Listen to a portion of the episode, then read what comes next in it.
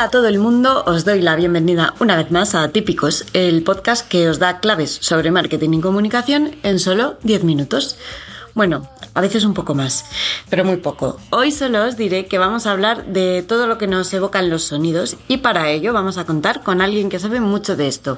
Javi Ibáñez, CEO y fundador de Universo Media. Hoy, más que nunca, escucha con atención. ¡Empezamos! Son muchas las marcas que han jugado con la música como gancho publicitario para que sus mensajes queden en la memoria y con resultados estupendos.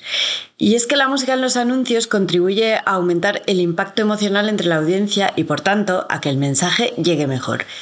Y de esto viene a hablarnos eh, hoy Marisa. Marisa, cuéntanos.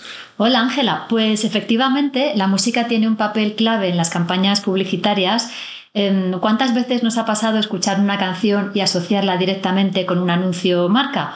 O terminar de ver un anuncio y quedarnos luego ahí tarareando la canción casi sin darnos cuenta.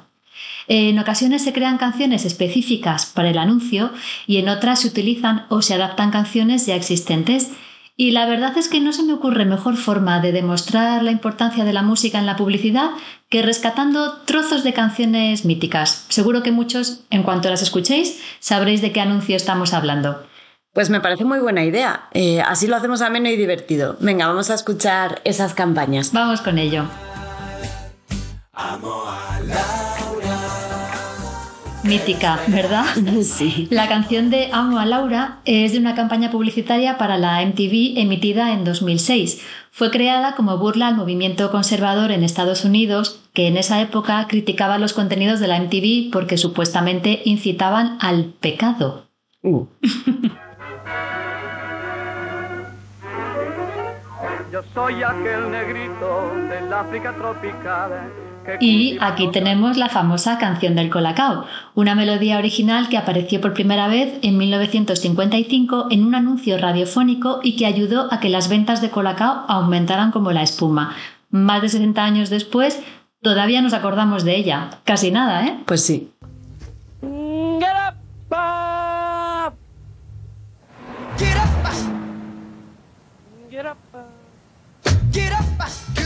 Este es uno de esos ejemplos de música ya existente que se aprovecha para los anuncios.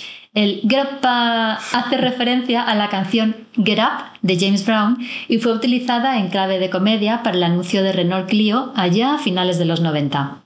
Y ahora que estamos ya entrando en periodo navideño, a ver quién adivina estas dos.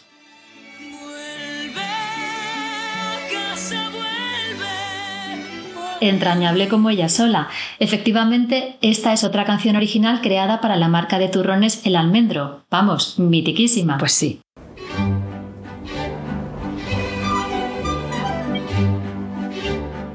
y este vals maravilloso que asociamos directamente al calvo de la Lotería de Navidad está sacado de la oscarizada banda sonora de la película Doctor Cibago. Bueno, esta no necesita ni presentación.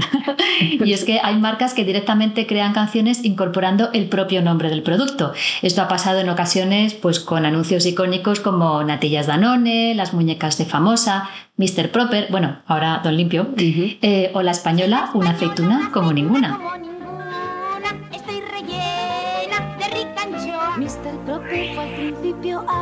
Bueno, pues no se nos ha dado mal, ¿eh? Estas las conocíamos todos. ¿Y vosotros? Nos encantaría recibir vuestros comentarios sobre anuncios de televisión cuyas canciones os hayan dejado huella. Muchas gracias, Marisa, por traernos esta sección tan musical y amena y de Remember. gracias, Ángela, y feliz Navidad.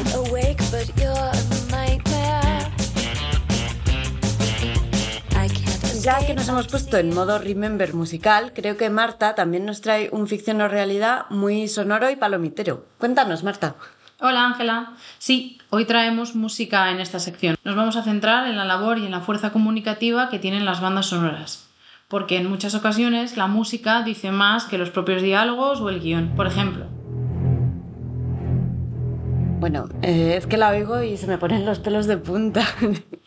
Eso quiere decir que es buena. Dos notas y ya sabemos quién es el villano y el protagonista. No nos hace falta más. Las bandas sonoras nacieron con el objetivo precisamente de reforzar la expresividad. De hecho, en una en concreto que a mí me encanta y recomiendo encarecidamente, la música es literalmente todo. Se llama Begin Again. Los protagonistas son Kira Knightley y Mark Ruffalo. Te sumergen en todo el proceso de creación, edición y producción de un disco su canción principal, Lost Stars, incluso fue nominada a los Oscars de 2015. Te dejo un trocito aquí para que la oigas.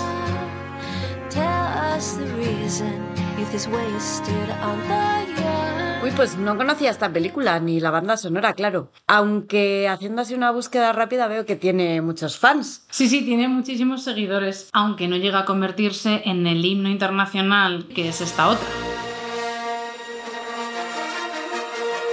Es que es oír esto, todos pensamos automáticamente en espadas láser, en Yoda, en Darth Vader. Bueno, es que aunque no la hayas visto, solo con la música, ya sabes que esto es Star Wars. Mira, y ya que hablamos de bandas sonoras con fuerza para comunicar, a mí me encanta Indiana Jones, yo soy muy fan de siempre. Y bueno, es que es empezar a sonar la música y saber que te espera una historia de aventuras.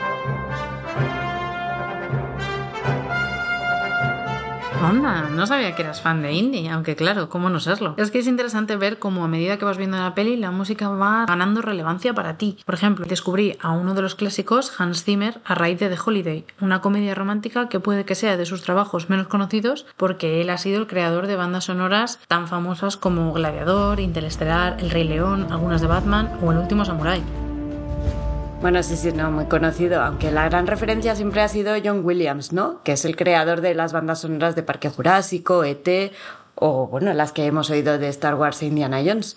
Sí, efectivamente, él es como el narrador musical por excelencia. Es capaz de transportarnos directamente a épocas determinadas del año, como son las Navidades en este caso.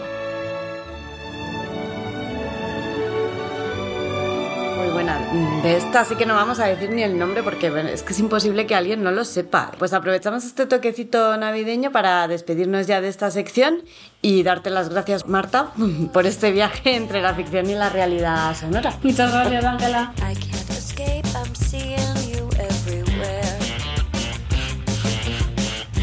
Hoy en También son personas nos visita Javi Ibáñez, un periodista todoterreno que ha sido de todo. Editor jefe en varias publicaciones, presentador de televisión, asesor parlamentario de comunicación.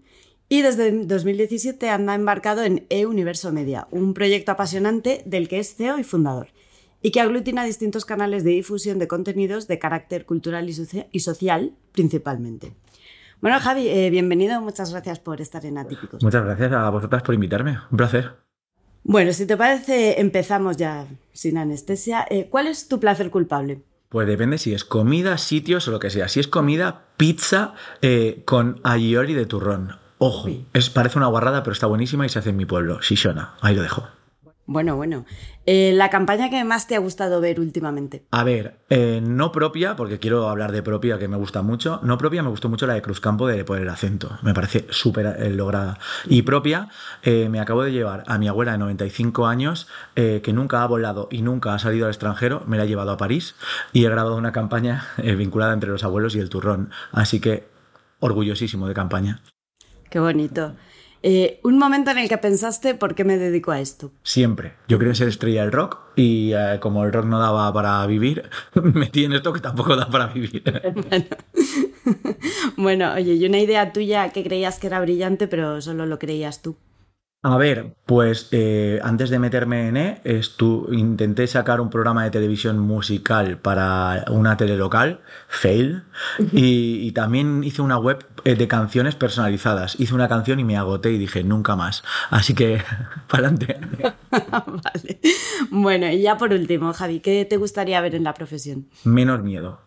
Me gustaría menos miedo a, la cancelación, menos miedo a pues esa capacidad de... Porque la creatividad al final es dejarse llevar, es disparar sin, sin tener miedo a, a, que te equivoques. Y la gente vive con mucho miedo y también creo que diría menos velocidad. Las cosas se tienen que hacer demasiado rápido, hay que hablar rápido, incluso en este podcast ahora mismo estoy hablando rápido para llegar a todo el tiempo. Y es del palo. Si tuviéramos un poquito más de tiempo y de calma, el mundo sería más bonito. Pero bueno, yo creo que, que eso es lo que yo pediría a la profesión y a todo. Muy bien, Javi. Oye, pues muchísimas gracias. Tomamos nota del tema de la rapidez y, y nada, ya solo nos queda eh, darte las gracias por estar en Atípicos una vez más. De nada, gracias a vosotras. Pues esto ha sido todo por hoy. Espero que os lo hayáis pasado también escuchándolo como nosotras haciendo este Atípicos dedicado al sonido y todo lo que aporta a la comunicación. Si os ha gustado, ya sabéis, recomendadnos y nos vemos en el siguiente episodio. A que se te ha hecho corto. Os recordamos que aún no tenemos patrocinador, por si hay alguna marca interesada. En redes somos archetype-es y este es nuestro podcast, Atípicos. Síguenos y déjanos tus comentarios con el hashtag Atípicos. Música de Madame Snowflake bajo licencia Creative Commons by 3.0.